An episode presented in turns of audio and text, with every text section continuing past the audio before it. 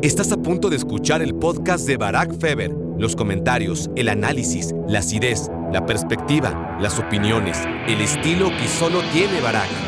Cuando vi ese gol, llegué a la conclusión de que eso no era fútbol, no era ni siquiera arte. Bueno, era arte de alguna manera, pero era arte pornográfico. Fue pornografía a la vista de todos, a, a plena luz del día.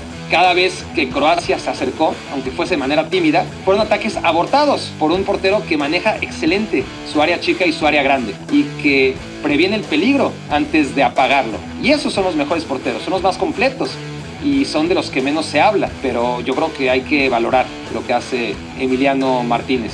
Croacia, aún con balón, no fue tan distinta a Países Bajos, Australia y a todos los rivales que ha tenido Argentina. Priorizaron no atacar a Argentina para cuidarse las espaldas. Y el mérito de Argentina es que en todos estos partidos se fue arriba 2 a 0 y bastante rápido. Hola, hola, hola, bienvenidos al día número 25 de las reflexiones mundialistas, aquí en exclusiva a través de Me Quiero Volver Chango. Gracias por hacerme su cómplice para matar el tiempo y por venir a escuchar a ver qué digo ahora de Argentina. Gracias. Para mí Argentina no era un equipo candidato a jugar la final de la Copa del Mundo y Argentina está en el Mundial. Para mí no era favorito, pero eso era antes de la Copa del Mundo. Cuando jugó contra Arabia Saudita, creí que había tenido la razón y que el mundo se había equivocado y que Argentina no estaba para jugar la final de la Copa del Mundo. Pero después, cada partido que ha jugado Argentina, para mí Argentina ha sido el favorito. Pronostiqué a Argentina le debe ganar a México, Argentina le debe ganar a Polonia, Argentina le debe ganar a Australia, Argentina no será fácil, pero le debe ganar a Países Bajos y Argentina en un duelo cerrado, más cerrado de lo que, de lo que acabó siendo, Argentina debe ganarle a Croacia, ¿no? Una cosa es que en su momento, cuando yo veía a los candidatos a ganar la Copa del Mundo, pensaba que cualquiera de aquellos a los que yo vislumbraba como grandes candidatos al Mundial, y confieso que eran Brasil, Alemania y Francia, pues bueno, no se toparon en el camino de Argentina hasta la final. Si Argentina se topa con Marruecos en la final y la gana, pues yo seguiré teniendo la razón, al menos en mi mundo, ¿no? Si va contra Francia y Francia gana, pues sentiré que tuve la razón, que, lo único que necesitaba Argentina era enfrentarse a uno de los tres equipos que para mí a priori eran superiores.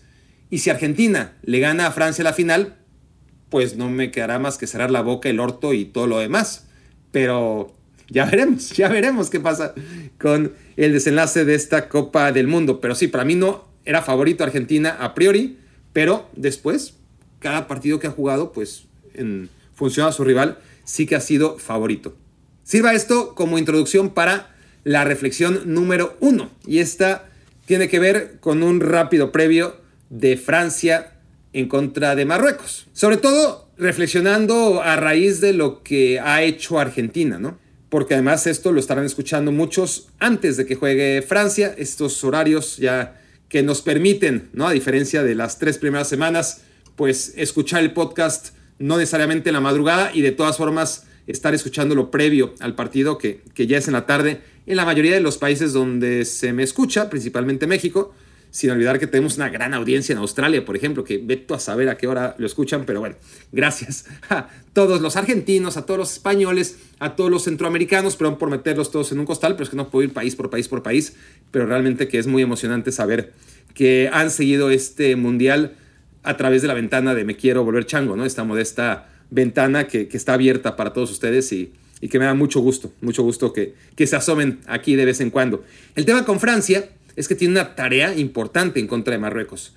Y esa tarea es hacer lo que no han hecho las otras selecciones y que sí ha hecho Argentina, ¿no? Es decir, Argentina hasta ahora le ha ganado a quien le ha tenido que ganar, a quien en el papel, insisto, Argentina tenía que ganarle. No ha hecho más que eso y tiene tanto mérito que es el único que lo ha hecho, ¿no? Y ya veremos si al final son dos, Argentina y Francia porque si Francia no hace la tarea, entonces la final será Argentina-Marruecos y concluiremos que el único equipo favorito que realmente ganó a quien le debía ganar en el papel y a priori por la calidad de sus jugadores, pues fue Argentina y que el resto, pues ni España, ni Alemania, ni Brasil, ni Francia consiguieron lo que era el mínimo requerido, ¿no? Que es, bueno, gánale a los que a priori les tienes que ganar.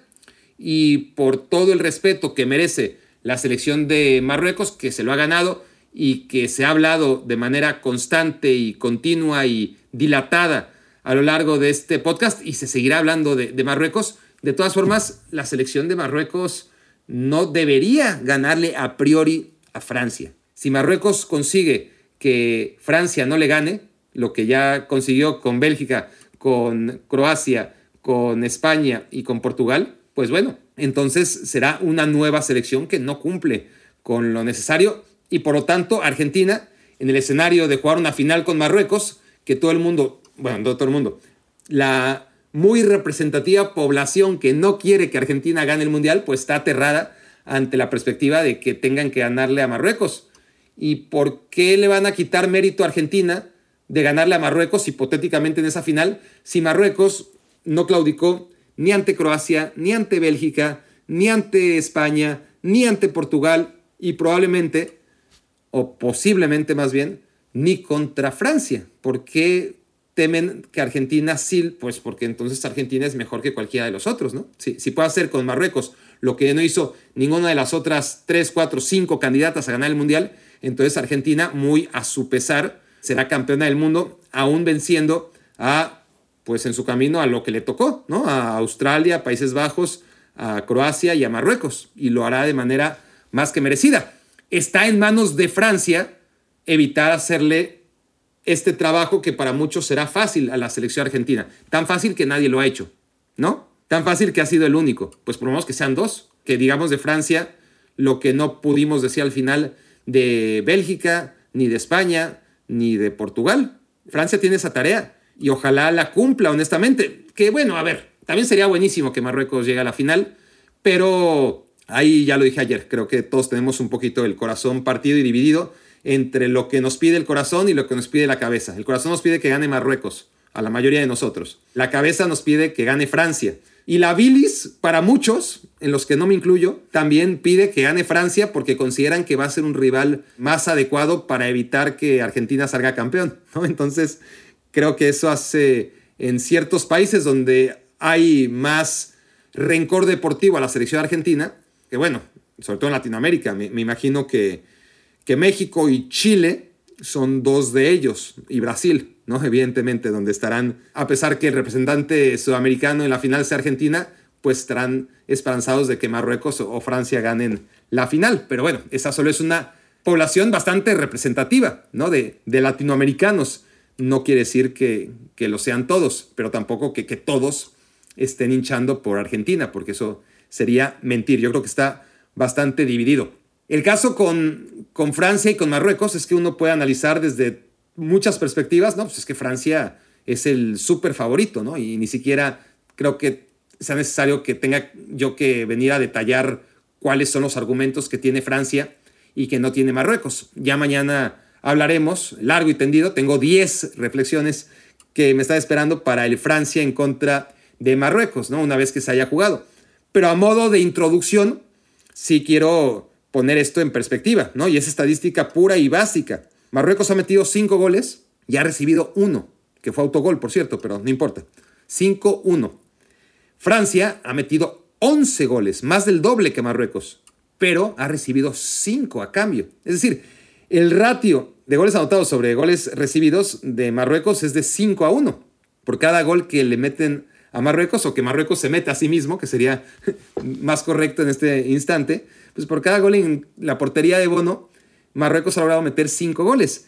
En cambio, Francia ha recibido 5 goles, metido 11. Entonces, esto quiere decir que por cada 2 goles, si quieren que sea más preciso, 2.2 goles que mete Francia, le meten uno. Hay una gran diferencia muy a favor de Marruecos desde este punto de vista. Así que llévenselo a la almohada. Ahora sí, reflexión número 2. Vamos a empezar a individualizar, voy a pasar por varios jugadores de esta selección argentina pero creo que es importante empezar con Julián Álvarez. Julián Álvarez que se comió a Gabriel Omar Batistuta sin ser un futbolista medianamente parecido a, Batistuta, ¿no? Pero lo que fue Canilla para Maradona lo está haciendo este chico Julián Álvarez para Messi y además con todo el futuro que tiene Julián Álvarez como para ser mucho más importante en la selección argentina y en sus equipos que lo que fue Claudio Canilla, ¿no? Pero hoy, hoy fue hasta Batistuta. El gol que mete, aunque por ahí lo comparan y hacen bien, los que lo tienen claro, el gol de Kempes contra Países Bajos, ese, segundo gol, el tercero pues tiene mérito, ¿no? Acompañar la jugada y estar ahí. Es un jugador sumamente inteligente. Entonces lo que parece fácil, Julián Álvarez, pues no lo hacen todos los jugadores, que es estar en el momento preciso, ¿no? Esa intuición, esa capacidad para ser un correcto jugador en todas las áreas del juego, ¿no? Es decir, es un buen pasador, es un jugador técnicamente bien dotado, es un buen rematador, pero no es extraordinario en nada en particular, creo yo. Lo que le hace extraordinario es que al ser bueno en todo, en donde sí es extraordinario es en la intuición, ¿no? Al ser bueno en todo, te sirve para todas las cosas y sobre todo es un tipo que tiene eso que no se puede calibrar. Es decir, ¿qué le pones eh, de intuición a un futbolista? Pues le pones 10, ¿basado en qué? Pues en lo que ves, ¿no? En, en esa capacidad de, leer el partido y a sus 22 años, pues hacer todo lo que hizo, ¿no? Está cabrón, la verdad es que está cabrón llegar a jugar como jugó hoy Julián Álvarez en cualquier escenario. Ahora, hacerlo en una Copa del Mundo, en semifinales del Mundial y a los 22 años, con el peso de la camiseta albiceleste, es otro nivel, lo de Julián Álvarez. Lo único que, que lamento es por el a ver, evidentemente en su momento pues tuvieron que negociar y, lo vendieron, ¿no? Pero si River Plate hubiera tenido la visión de esperar a la Copa del Mundo, igual hay otras presiones, ¿no?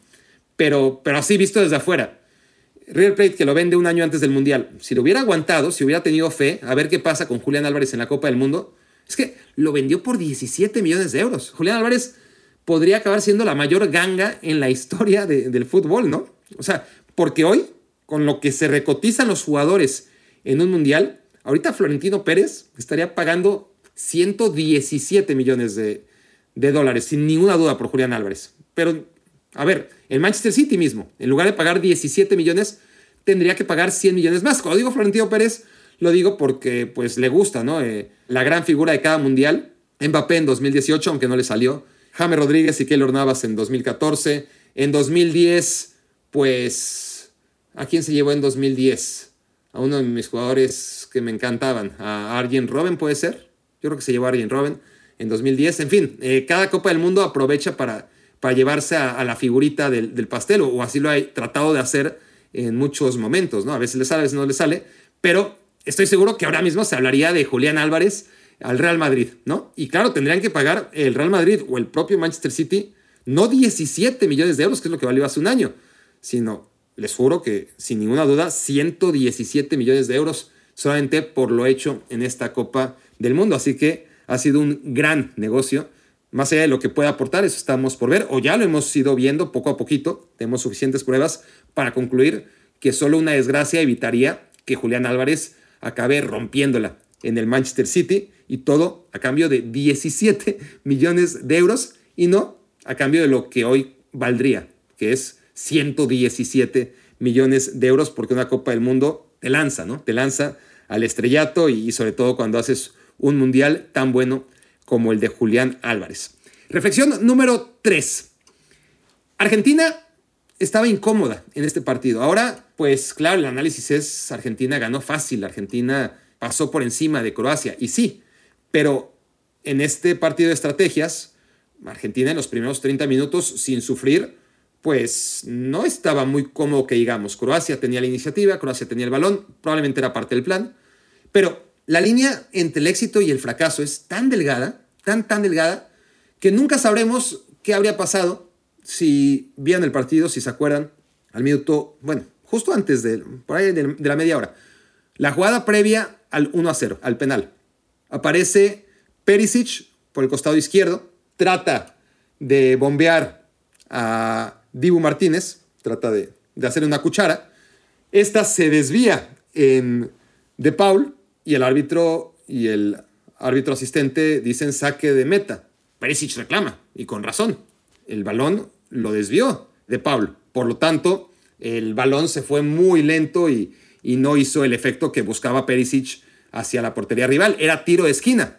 Los árbitros no lo vieron y dijeron saque de portería.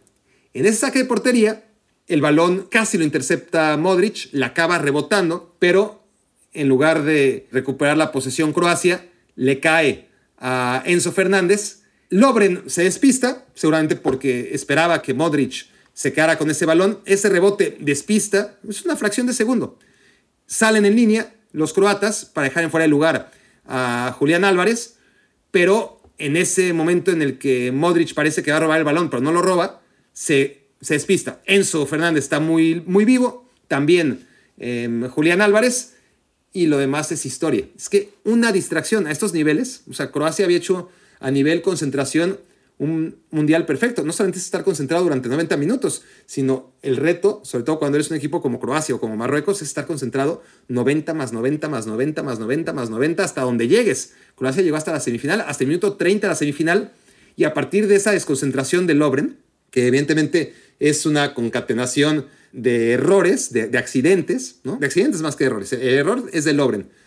Y aparece solísimo, ¿no? Fuera del radar. Julián Álvarez para también facturar a Livakovic, que, que no está bien posicionado, que, entra en pánico, que, que no sabe leer la jugada, que llega demasiado tarde a un balón al que vio llegar antes, si hubiera hecho bien su trabajo, ¿no? Si hubiera estado esperando ahí al borde de, del área o si incluso hubiera salido, ¿no? Eh, de manera valiente a, a, disputarle el balón en ventaja, a priori en ventaja a, a Julián Álvarez. Comete el penal, un penal que creo que no debería discutirse.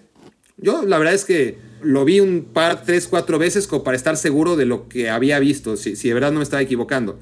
Y sí creo que era penal. Pero de todas formas, a lo que voy es que si ese cuchareo de Perisic hubiera sido tiro de esquina, porque realmente debió marcarse tiro de esquina, o sea, a mí la polémica no me parece la del penal, me parece la del saque de meta que se cobra en lugar del tiro de esquina. Lo mejor de todo es que este argumento, que obviamente no sabremos nunca qué, qué hubiera pasado, ¿no? Evidentemente el partido hubiera sido otro. Quizás Argentina lo gana no 3 a 0, sino 6 a 0. Pero esa jugada en particular, el penal, no hubiera ocurrido. Lo curioso es que minutos después, Croacia sí que tiene un tiro de esquina. Y Argentina mete gol en el contragolpe, ¿no? Entonces, eso nos demuestra que aún si el árbitro auxiliar, el abanderado, hubiese marcado lo que había que marcar en esa jugada de Perisic, pues absolutamente nada hace descartar que hubiera ocurrido algo muy similar, ¿no? Que Croacia hubiese ejecutado el tiro de esquina y que en el contragolpe Argentina hiciese en, la jugada que acabó en el penal del 1 a 0, pues hiciese lo mismo que acabó haciendo en el 2 a 0. Entonces, es un tema, es un tema a analizar, sobre todo lo del segundo tiro de esquina, porque, o bueno, del tiro de esquina que sí se cobra, porque yo vengo defendiendo esto hace mucho tiempo, pero me gustaría un momento que tenga con Mr. Chip, se lo voy a plantear. No es que sea mi amigo, pero pero bueno, creo que puede ser interesante para, para él. Entonces el tema es que siempre he estado, nunca tengo el clima para platicárselo, ¿no? Y, pero un día se lo haré llegar a ver si le interesa o no.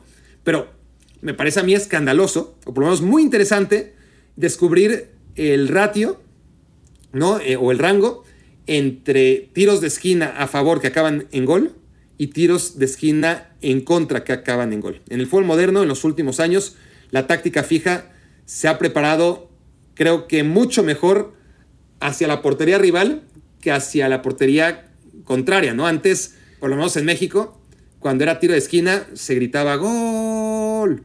No creo que se haga esto todavía, pero en mis tiempos, antes del deplorable grito del, saque de portería, lo que se gritaba era gol en los tiros de esquina. Es decir, que, había probabilidades de que, de que, fuera gol un tiro de esquina. Ahora no, ahora es muy difícil. Pero que haya un gol en contragolpe tras un tiro de esquina como el que mete hoy tras una jugada brillante individual Julián Álvarez, pues ahí sí, ahí sí este, creo que hay muchos goles y, y creo que muchos se sorprenderían de ver la cantidad de goles que se meten en contragolpe en la portería que está a 110 metros de distancia y no en la portería que está ahí a la altura del córner. Pero bueno, cuando tenga esta información se las haré saber. La cosa es que, haya alguien que, realmente lo siga y que no nos invente, ¿no? Que, que realmente tenga los datos, pero me parece interesante. Reflexión número 4. Argentina es un equipo que está en la final sin que ninguna selección la haya buscado en ningún momento, ¿no? Bueno, no en ningún momento. Arabia Saudita sí que la buscó durante algunos minutos del segundo tiempo y le salió de maravilla a Arabia Saudita. Pero salvo esos minutos excepcionales, o claro, o los de Croacia, ya con la cola entre las patas y, y con las prisas más que con la cola entre las patas. En el segundo tiempo, pues sí, también Croacia salió más agresiva. Pero en general, todos los momentos de, Argentina han sido de paciencia, de abrir candados, de, de equipos que no van a buscarle ni atacarle, ¿no? Por supuesto que Arabia Saudita lo hizo un ratito nada más y fue suficiente. México no lo hizo nunca. Polonia ni por accidente. Australia al final cuando iba perdiendo 2 a 0, y ese es un tema. Y Países Bajos también cuando ya estaba 2 a 0 abajo. Y Croacia ya cuando estaba 2 a 0 abajo. O sea, siempre los rivales que ha tenido Argentina, aún Croacia, con toda la posesión de balón, que, que no solamente fue, a veces es normal, ¿no? Eh, Argentina se va arriba y el segundo tiempo la posesión de balón empieza a ser del rival, ¿no? del que realmente necesita la pelota y el gol. Pero aquí no, aquí desde que iba 0-0, todo el primer tiempo, Argentina tuvo, no sé, 35, 40% de posesión y Croacia el resto. Eso no quiere decir que Croacia haya salido a atacar a Argentina. Como creo que ayer analicé, dije, no, Croacia va a tener la pelota, pero, pero para no perderla, para que no la tenga Argentina, para limitar riesgos. Y, tienen jugadores que, que cuidan mucho la pelota, que, que lo saben hacer muy bien, pero tampoco se proyectan como deberían, ¿no? Laterales o extremos, como para que después de tanto toqueteo, Croacia tenga líneas claras de, pase, ¿no? Eh, ¿no? ¿no? es una posesión como la del Manchester City, por ejemplo, no es una posesión vertical, es una posesión horizontal en la que Kramaric cae y ayuda a seguir toqueteando y en la que Perisic tampoco está como ahí en la línea al borde del fuera de juego como para picar hacia adentro o, hacia línea de fondo y después entrar. No, no hay opciones de pase, honestamente, adelante la línea de balón. Es un toc, toc, toc, toc. Muy parecido al mítico Portugal contra México de los Simpson, pero con mucha clase, ¿no? Porque obviamente los rivales no son pasivos ante la posesión croata. A lo que voy. En ese sentido, Croacia, aún con balón, no fue tan distinta a Países Bajos, Australia y a todos los rivales que ha tenido Argentina. Priorizaron no atacar a Argentina para cuidarse las espaldas. Y el mérito de Argentina es que en todos estos partidos se fue arriba 2 a 0 y bastante rápido, inclusive contra Arabia Saudita. Contra Arabia Saudita también. Se fue arriba 2 a 0, el marcador puso 2 a 0 y en un momento que pudo cambiar la historia del Mundial, pero que no la cambió. Y si la cambió, la cambió para bien de Argentina, no lo sabemos nunca, igual y y Argentina ganaba ese partido contra Arabia Saudita y luego las cosas no salían, no sabemos qué hubiera pasado. El caso es que cuando Lautaro Martínez, por ejemplo, quizás Julián Álvarez, lo, que decimos, ¿no? Como es el hilo que separa el éxito y el fracaso y las grandes historias heroicas de todo lo demás es tan delgado que Lautaro Martínez mete ese gol que, metió, pero que le anularon por esa roncha que, que, tenía en el hombro y que, y que el VAR detectó que era fuera de juego, ese 2 a 0 en contra de Arabia Saudita, pues probablemente Julián Álvarez nunca hubiera tenido la oportunidad de hacer el mundial que está haciendo. Digo probablemente y digo, y me corrijo a mí mismo, seguramente, ¿no? Porque, porque Lautaro hubiera sido otro, habría tenido más confianza, habría sido titular y, y quién sabe, igual Argentina se hubiera quedado en cuartos de final, ¿no? Si no le hubiesen anulado ese gol. Eso es lo, lo maravilloso, nunca lo sabremos, pero sí que podemos intuirlo, que es una historia bastante posible. El caso es que Argentina iba ganando 2 a 0 ese partido, pero el VAR, la tecnología, decidió que había fuera de juego y lo demás es historia, ¿no? Argentina, a pesar de sentirse 2 a 0 arriba, pues nunca estuvo 2 a 0 arriba, pero contra México sí, 2 a 0, contra Polonia sí, 2 a 0, contra Australia sí, 2 a 0, después Australia metió el 2 a 1, contra Países Bajos sí, 2 a 0, luego le empataron y otra vez contra Croacia 2 a 0. La diferencia es que ahora manejó el partido para meter el tercero. No consintió el empate como ocurrió contra Países Bajos, o el casi empate, como ocurrió contra Australia. Pero eso es mérito de Argentina, ¿no? Eh, Argentina, ante todos los rivales, a pesar que todos han sido conservadores, contra todos, en algún momento se ha puesto dos goles a cero. Y aunque sea el marcador tan engañoso que algunos dicen, todo el mundo quiere ganar 2 a 0, ¿no? Es un marcador ideal. Y de 2 a 0 en 2 a 0, Argentina, que no ha recibido el primer gol en contra nunca, está en donde está. Y eso es muy importante, ¿no? No ir 0 a 1 nunca en un torneo tan corto como una Copa del Mundo, pues no tiene precio. Y por eso también Argentina está en la final. Una reflexión más sobre la selección argentina, porque parece que aquí todo es este, no reconocer lo que está haciendo Argentina y, no es mi intención, simplemente estoy tratando de ser lo más transparente y, darle gusto a quien quiera que, le dé gusto estas reflexiones. No, puedo darle gusto a todos, ¿no? Y, tampoco reflexiono como para que los antiargentinos estén contentos. O limito lo que voy a decir para que los argentinos no se enojen. Los que están enojados ya van a estar enojados, diga lo que diga. La reflexión número 5. Di María, Dybala, Lautaro, Correa, es decir, los nombres propios de, Argentina, las figuritas que, que a priori diríamos, bueno, Messi, ¿a, quién tiene Messi en esta Copa del Mundo? Como para que no tenga que ser el, el único que, que dé la cara por Argentina, para que cuando las cosas se pongan feas y, Messi tenga un cortocircuito o el rival haya protegido cualquier conexión Argentina con su capitán, ¿qué tiene Argentina como para desequilibrar, para ganar partidos grandes? Y en ese momento podríamos decir, o seguimos diciendo Ángel Di María. Y Ángel Di María es el análisis previo a Países Bajos y es el análisis previo, es el as bajo la manga que prácticamente todos coincidíamos contra Croacia y resulta que Ángel Di María no fue necesario otra vez, ni contra Países Bajos ni contra Croacia. Siempre es la figura de las previas y en la cancha no se le necesita. Mérito de, Argentina.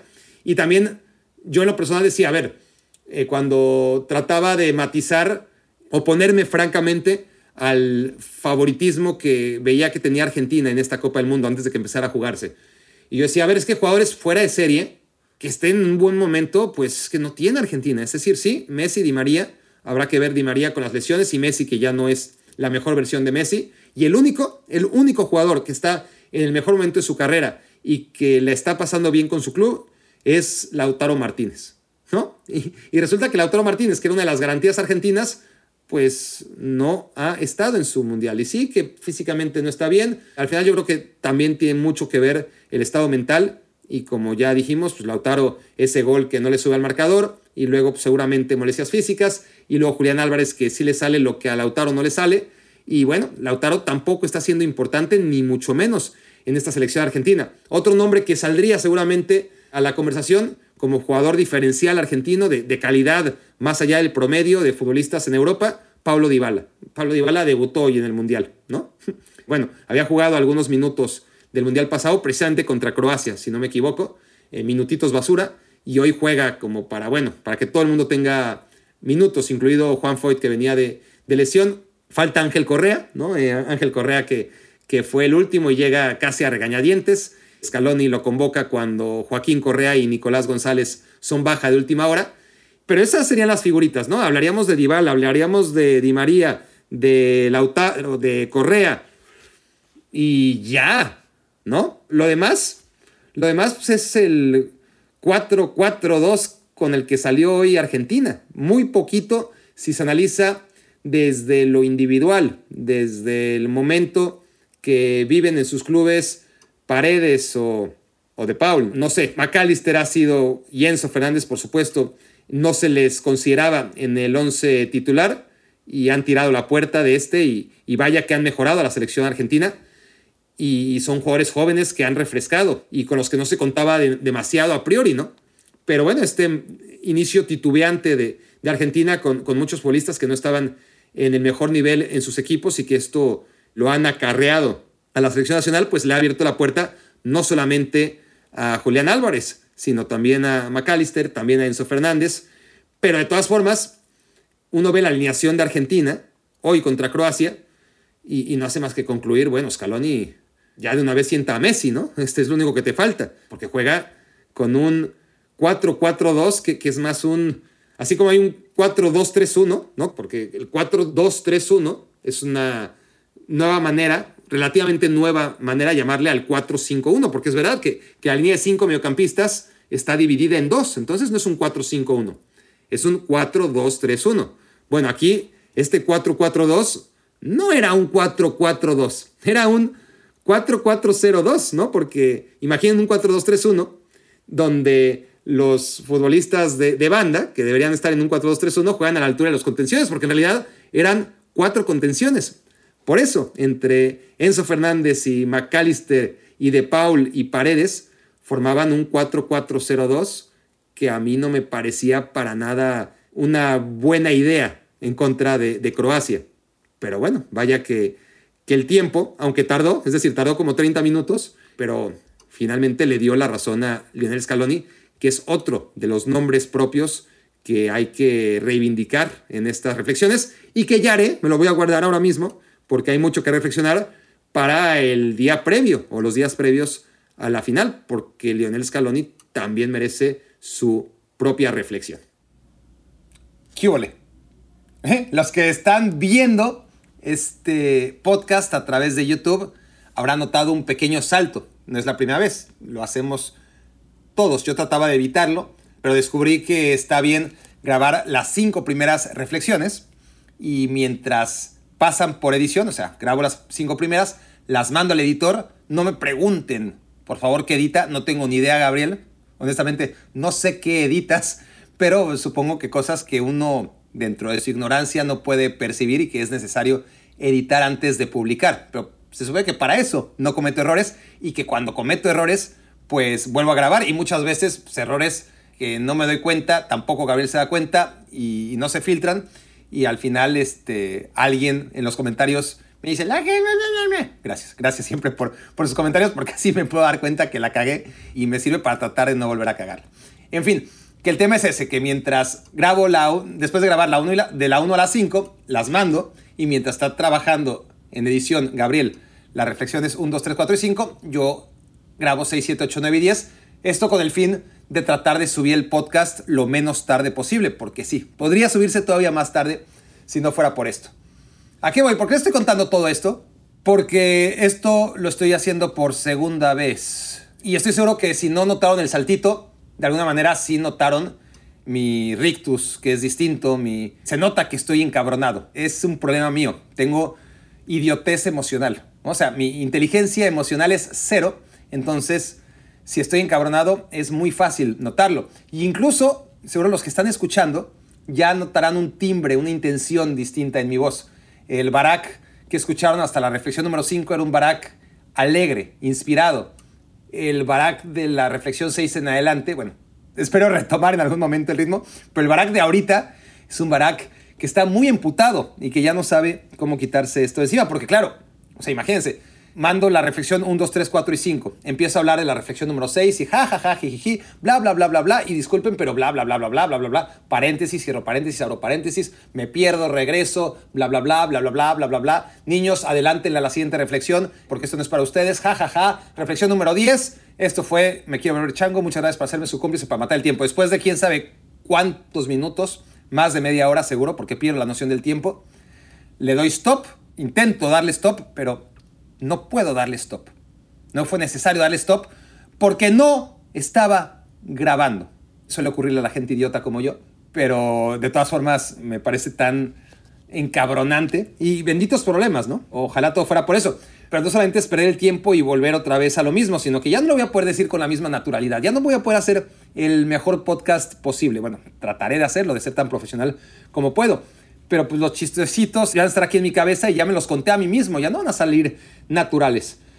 Pero bueno, trataré de, y además las reflexiones son las que son, ¿no? De las 6 a las 10 tendré que repetirlas y bueno, tratar de buscar nuevas formas de, de contarlas para no aburrirme a mí mismo y con ello, evidentemente, no aburrirlos a ustedes, que es mi prioridad. Quiero entretenerlos y quiero hacerles reflexionar. Así que decía yo en la reflexión número 6 que los niños, por favor, lo repito, salten, porque es importante, váyanse de aquí, aléjense. Reflexión número 7 los espera, de ahí en adelante son bienvenidos. No voy a hacer el chiste que conté de que tengo, porque no va a salir tan natural, que tengo contactos con los Santos Reyes y con Santa Claus y que si no me hacen caso no les va a tocar regalo. No es que hubiera sido súper brillante el chiste cuando lo conté de manera original, o más que de manera original en la versión original que, que no se grabó, pero pues ahora ya es mucho peor. Por eso trataré de no contar chistes. Pero niños, váyanse a la reflexión número 7, eso sí. ¿Por qué? Porque toca hablar de... ¿Ya se fueron? Ok. De Lionel Messi. Bueno, Lionel Messi es un jugador que va a estar siempre en el ojo del huracán. Siempre se le va a juzgar y siempre habrá gente que, que pueda exagerar aún más como si fuera necesario o que lo va a defender a ultranza como si él no se defendiera solo en la cancha.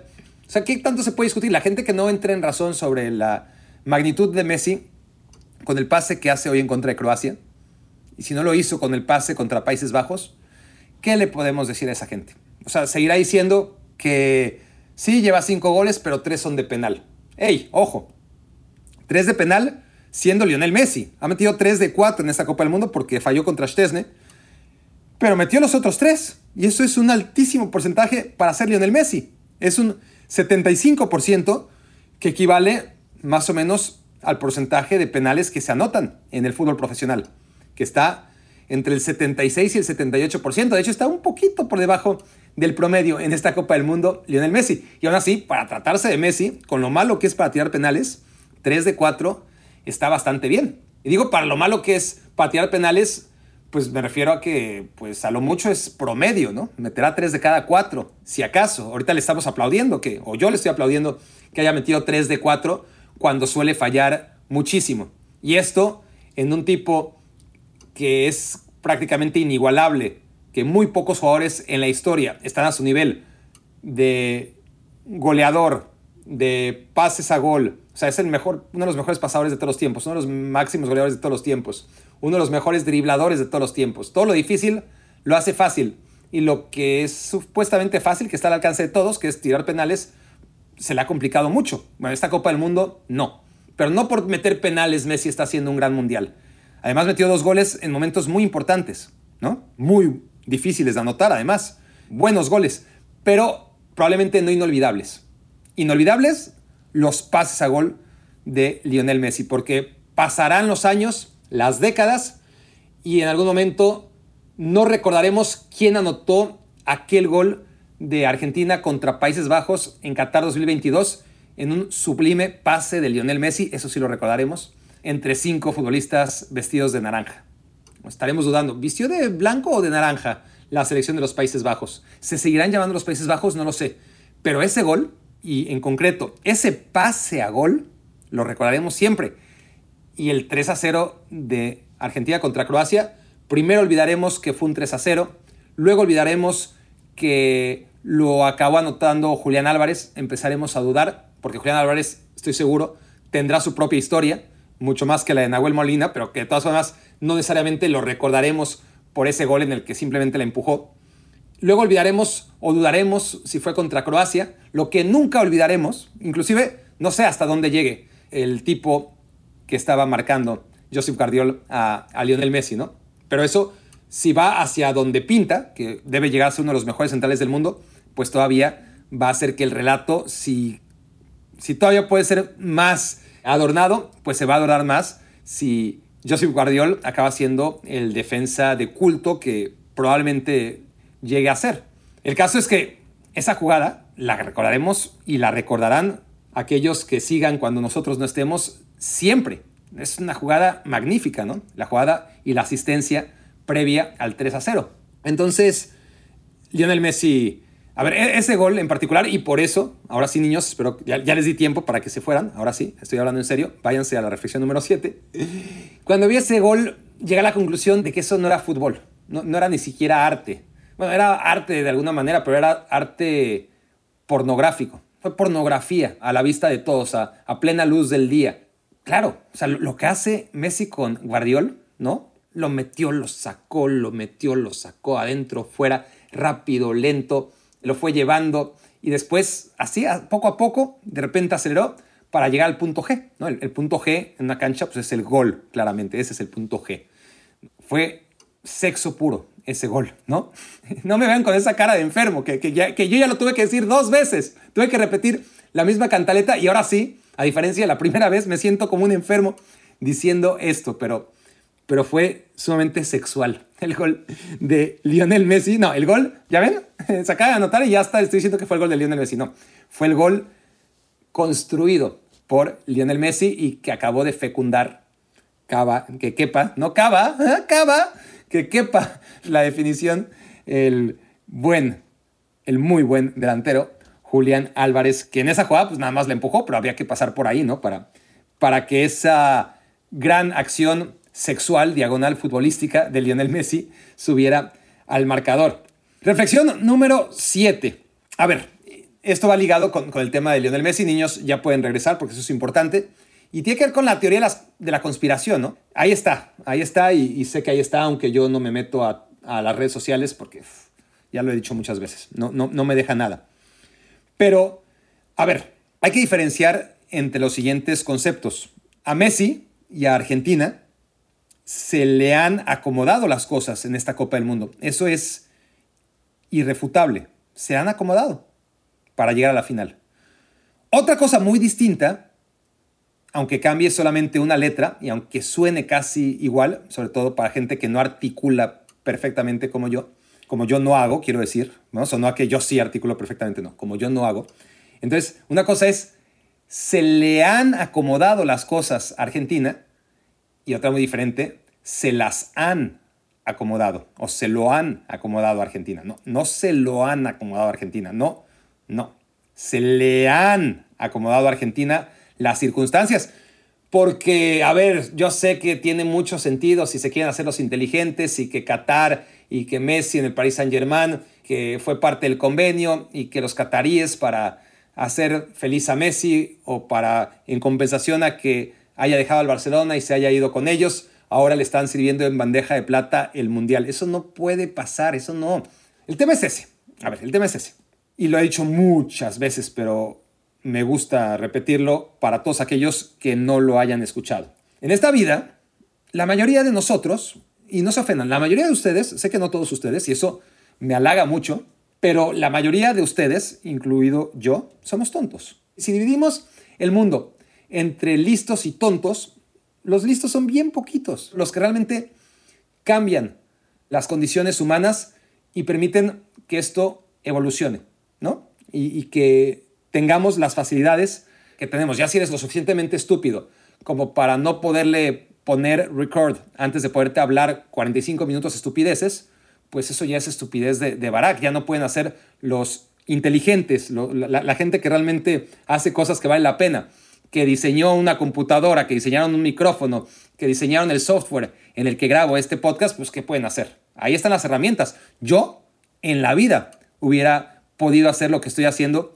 sin que mucha gente inteligente hiciese lo, lo posible para que yo ya nomás me pusiera aquí a hablar delante de esta cámara, de esta computadora y de este micrófono. Lo único que tengo que hacer es darle record y ponerme a hablar. Y si no le doy record, pues estoy bien pendejo, ¿no?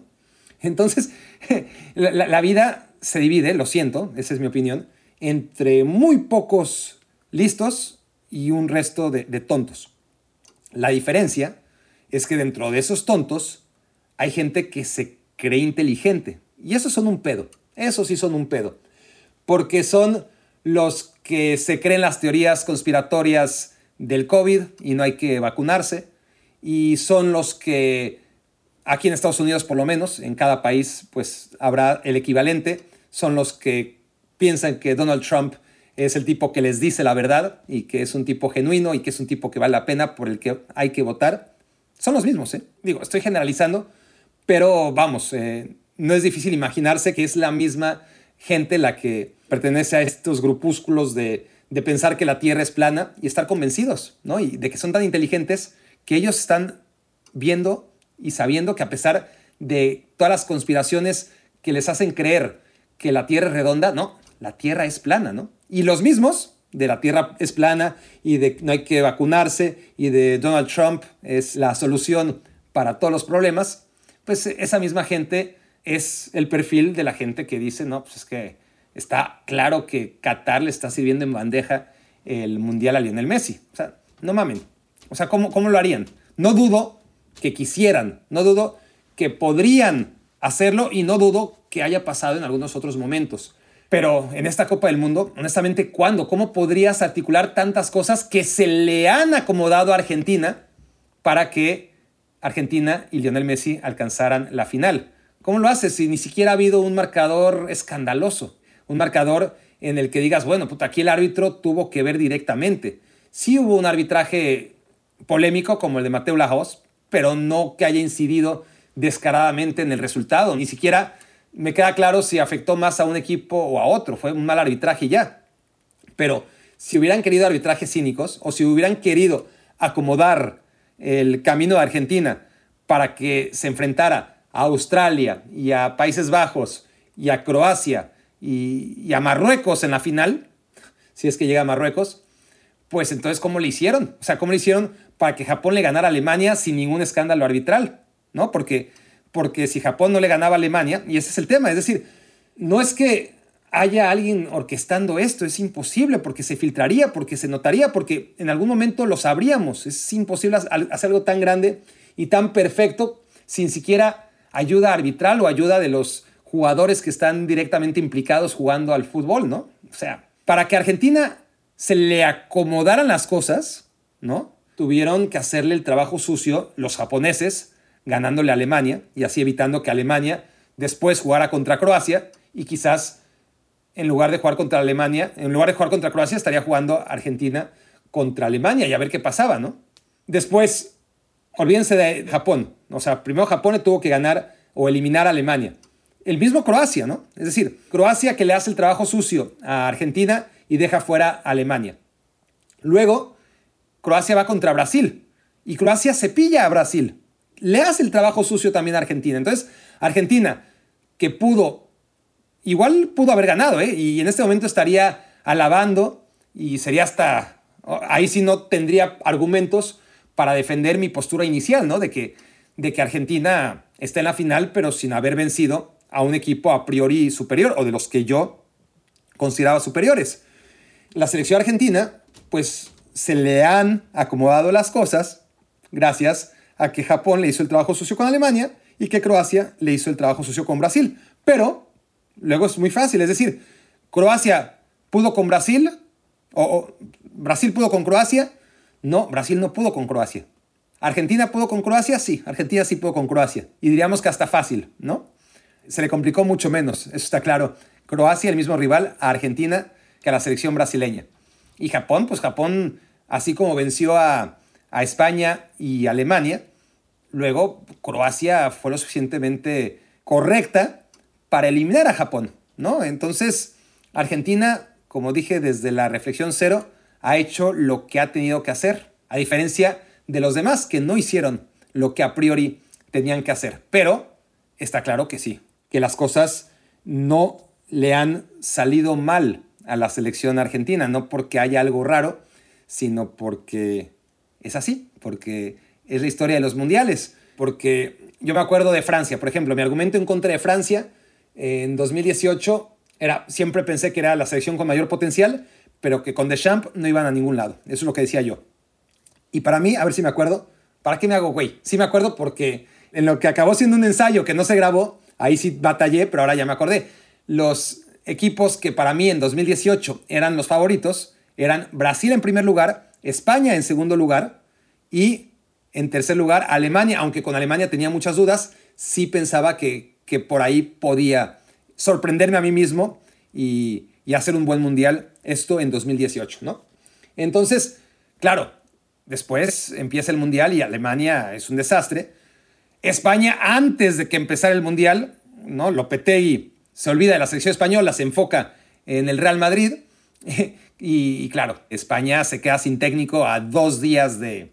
O para evitar, ¿no? Para evitar que esté más pendiente de los fichajes del Real Madrid, que iba a ser su nuevo equipo, y en lugar de una Copa del Mundo, pues una muy polémica decisión, la Federación Española de Fútbol decide liquidar a dos días del inicio de la Copa del Mundo a Lopetegui y, y, España en consecuencia con, con el hoy director deportivo de Chivas, Fernando Hierro, pues fue un desastre en la Copa del Mundo de 2018, a pesar de que para mí venía muy bien. Pero bueno, hay cosas que, que pasan y que lo cambian todo, ¿no?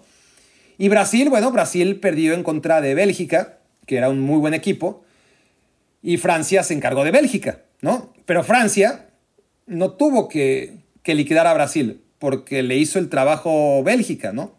Francia no tuvo que liquidar a España, porque España se liquidó solita y eventualmente la liquidó Rusia y no tuvo que encargarse de, Alemania, una Alemania que, que, suele ir creciendo, o que lo solía hacer en la historia de los mundiales, porque se encargaron de antemano, en algo que era histórico, México y Corea del Sur, de evitar que se metiera siquiera a octavos de final. Entonces, Francia acabó siendo campeón del mundo, ganándole a Uruguay y Argentina, dos equipos, pues sí, eh, fue más complicado el, el camino de, Francia a la final de 2018 que el de Argentina ahora mismo.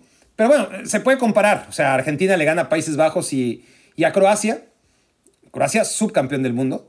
Y, Francia elimina a Uruguay en cuartos de final y antes a Argentina en octavos de final. Ambas disminuidas. Uruguay no tanto, ¿no? Venía de ganar los nueve puntos en la fase de grupos y sí, Argentina era otra cosa muy, muy distinta. Entonces, de todas formas, para mí eh, eh, Francia nunca tuvo camino a la final y ni siquiera en la final, ni siquiera en la final tuvo que enfrentar a ninguno de los que para mí eran los grandes candidatos a, a levantar la Copa del Mundo. Entonces, así podríamos revisar mundial a mundial y darnos cuenta que al final se trata del equipo que no la caga, le toque contra quien le toque, porque siempre hay 31 equipos que en algún momento la cagan y hay uno que independientemente de que pueda enfrentar a rivales que parecen menor cosa, pues si les toca enfrentar a esos equipos que parecen menor cosa, es porque los otros sí que la cagaron ante ese tipo de equipos. Entonces tiene mérito, ¿no?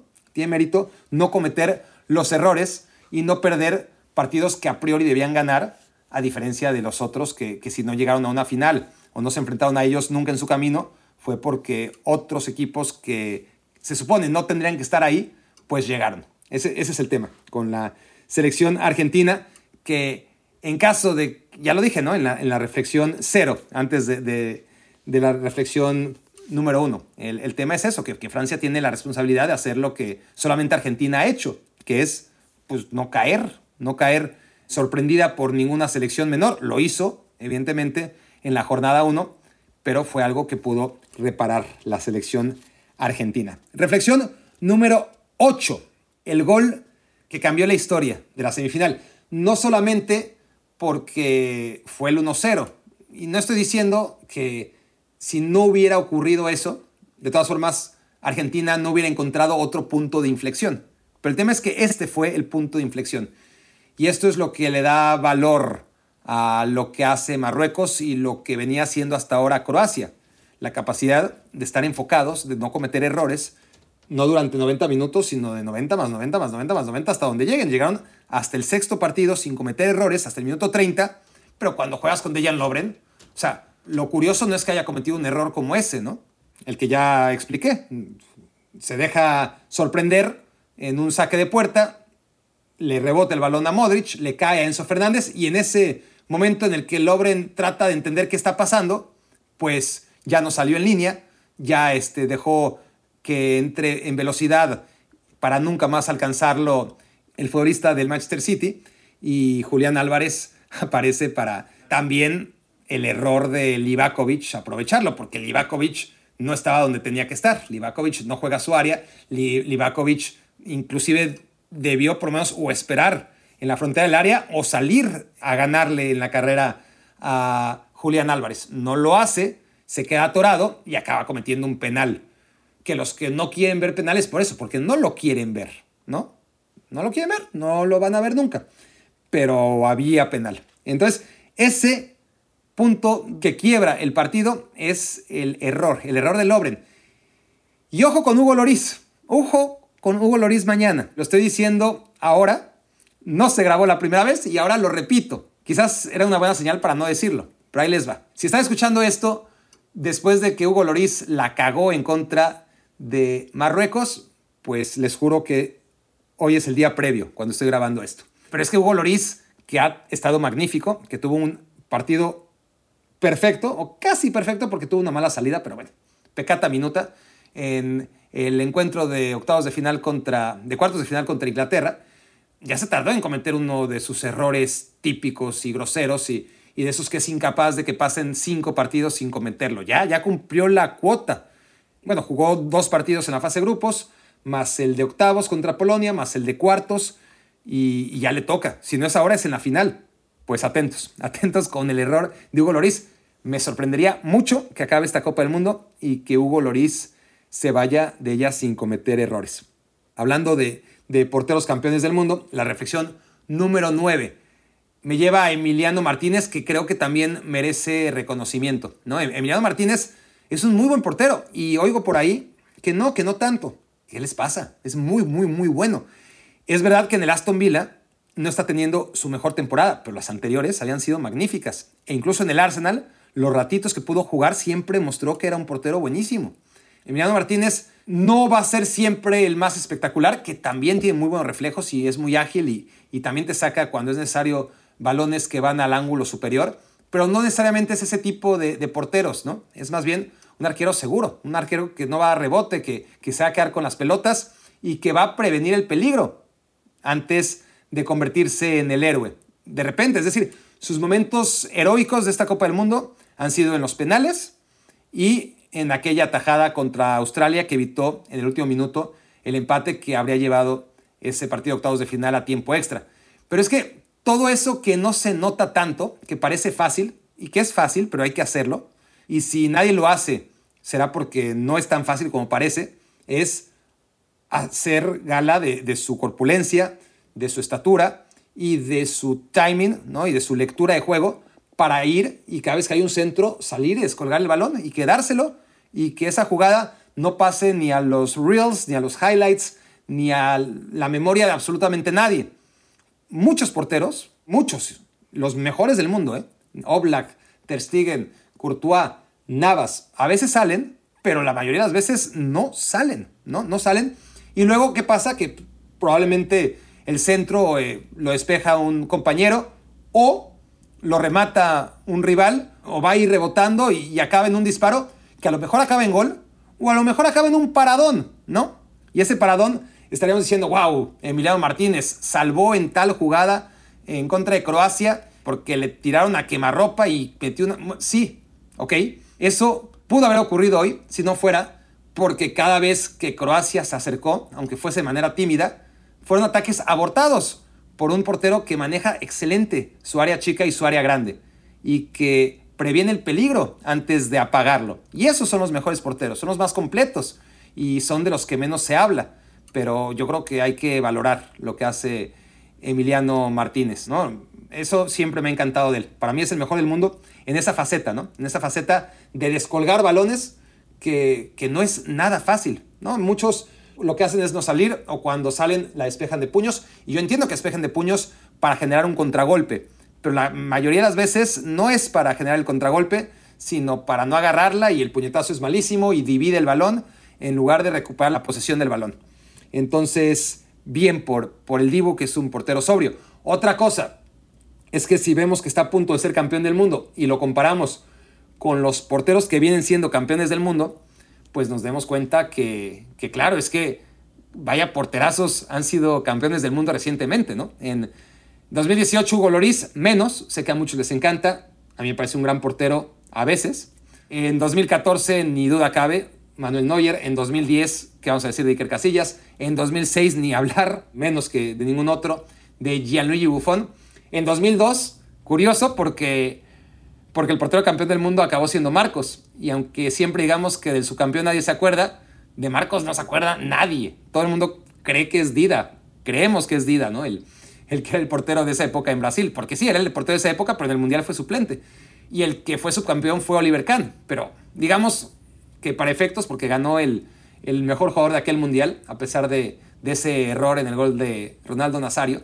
Pero bueno, digamos que Oliver Kahn en 2002, sin ser campeón del mundo, finalista. Buffon en 2006, Casillas en 2010, Neuer en 2014, Hugo Loris en 2018 y Emiliano Martínez, pues bueno.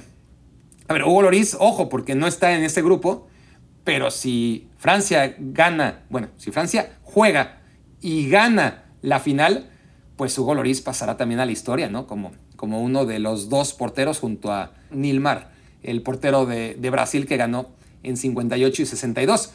Y pasa algo curioso con los porteros porque, porque mientras los futbolistas de campo, siempre lo, digo, ¿no? Y he insistido mucho en este podcast mundialista en diferentes días de reflexión, pero es que una cosa es la historia de, los mundiales y otra cosa es la historia fuera de los mundiales.